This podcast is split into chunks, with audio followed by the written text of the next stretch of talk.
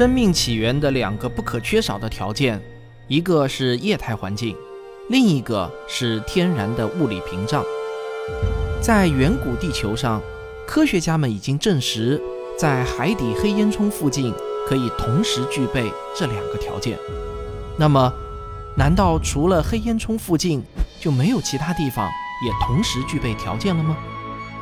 在黑烟囱假说出来后的很长一段时期，这个假说基本上处于垄断地位，没有与之竞争的假说。直到2015年前后，科学家们又提出了另外一种截然不同的假说。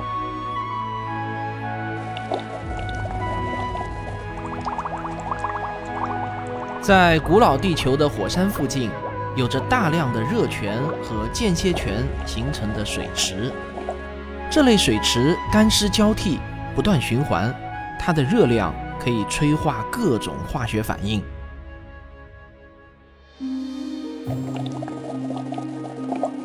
干旱期可供简单分子聚合成为复杂分子，湿润期则可以让这些聚合物四处流动。在这之后的干旱期，又能把聚合物困于细小的孔隙中，让它们相互作用，甚至在脂肪酸构成的囊泡中进一步浓缩，而脂肪酸囊泡正是细胞膜的原型。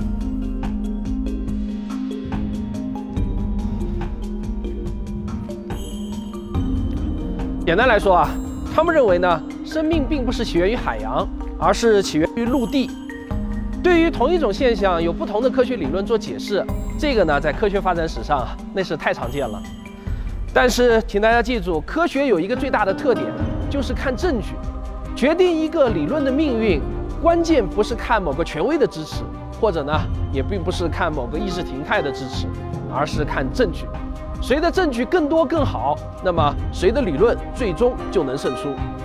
那么，支持生命起源于陆地的证据到底有哪些呢？加利福尼亚大学圣克鲁斯分校生物分子工程系的戴维·迪莫是最早提出陆地起源说的科学家之一。为了验证这个想法，迪莫前往了俄罗斯远东地区堪察加半岛上的一座活火山。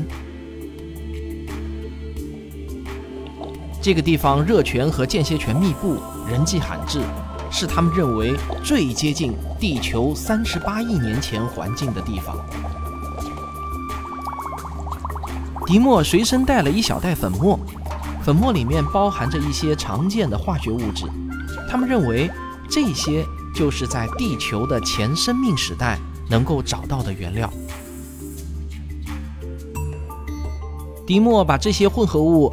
倒入一个翻滚的热泉泉眼，在泉眼边上出现了一圈白沫，这些泡沫中包含着无数气泡，每个气泡都包裹着原始汤中的化合物。如果这些气泡在水池边上干涸掉，它们里面那些挨在一起的物质会结合成聚合物吗？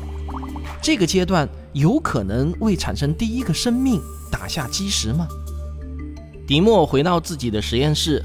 设计了一个模拟实验，来模拟这种陆地热泉的干湿循环的环境。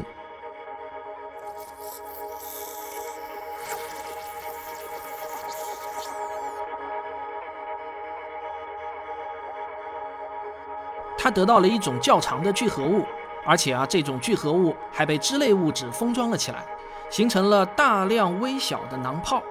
他把它叫做原细胞。尽管这还不是生命，但显然呢，也是通往生命重要的一步了。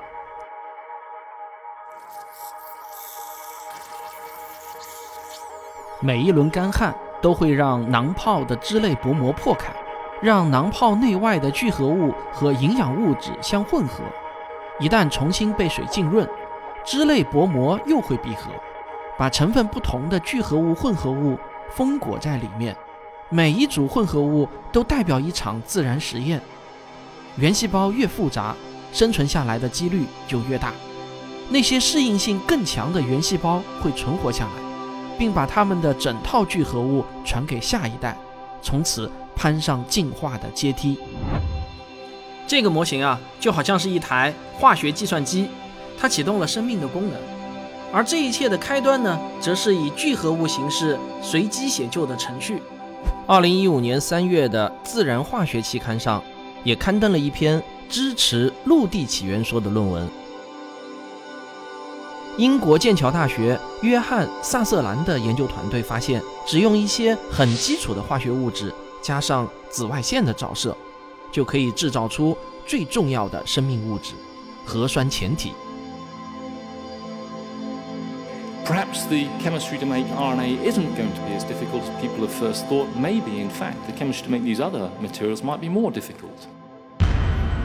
萨瑟兰认为，早期的地球在陆地上的温暖水池中更利于这些反应的发生。更重要的是，他指出，太阳的紫外线。是生命形成的关键因素，而它不能到达深海热液喷口。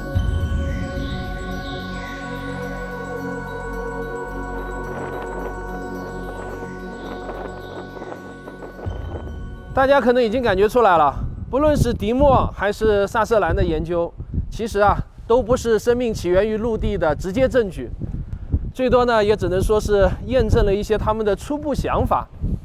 但是我们的大自然是不是真的就是这么干成的呢？显然，光有实验室的这些简单实验是远远不够的，我们还需要更多的证据。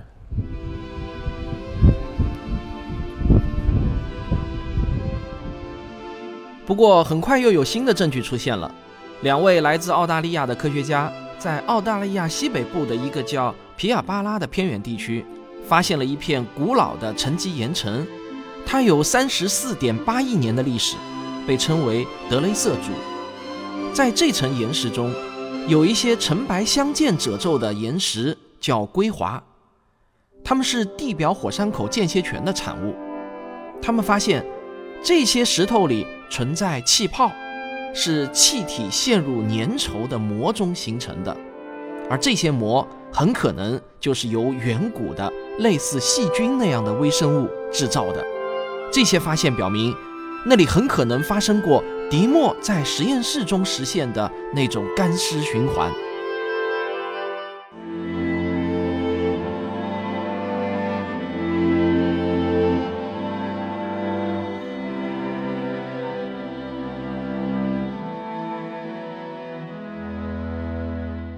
在二零一七年五月份的《自然通信》杂志上，他们发表了这些证据。他们认为啊。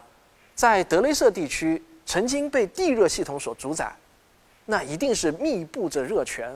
显然，在这些地方就肯定拥有生命起源所需要的那些关键成分以及有组织的结构。来，让我们去探访一下。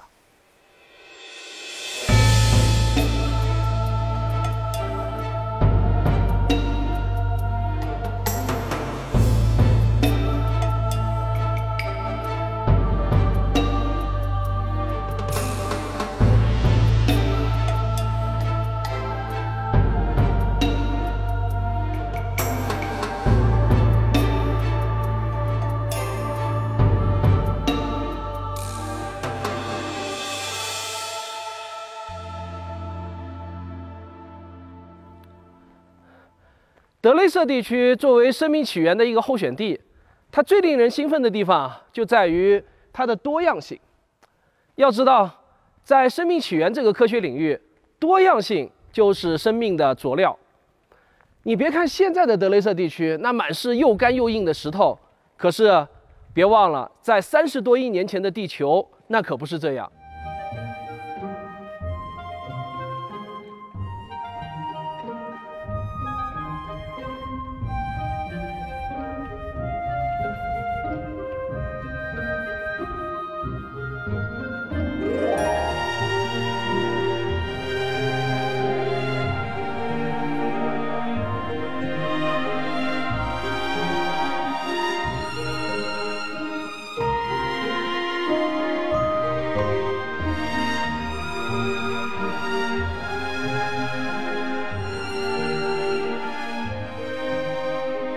像这样布满温泉的地热地区啊，它拥有成百上千个小池洼，而每一个小水池中呢，它们的酸碱值还有它们的水温都是不一样的。在这些地热地区啊，化学成分那也是千差万别，所以呢，这些地方的化学反应那也是极为复杂的，而且啊，每天都在上演着无数轮的干湿循环。所以在这种情况之下，不停交换的水池中的化学成分，还有异常活跃的反应界面，以及啊这些间歇泉不断的喷溅，导致水中的化合物它们在反复的交换。更何况呢，在这些间歇泉的地底下。还有一个四通八达的缝隙网络。如果我们做一个简单的计算，就会发现啊，假如有一百个这样子的温泉，那么每年都会产生至少数百万种不同的化学成分。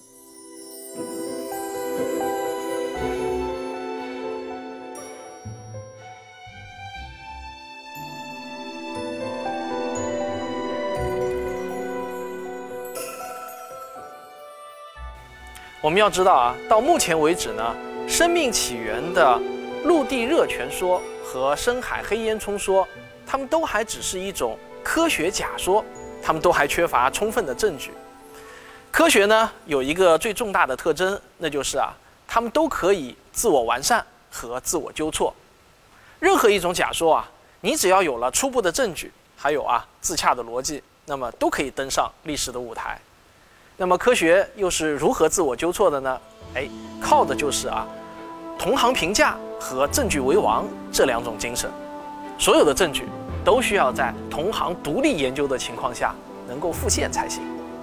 对于深海黑烟囱说和陆地热泉说，现在我们要判断他们谁对谁错，显然呢还有很长的一段路要走。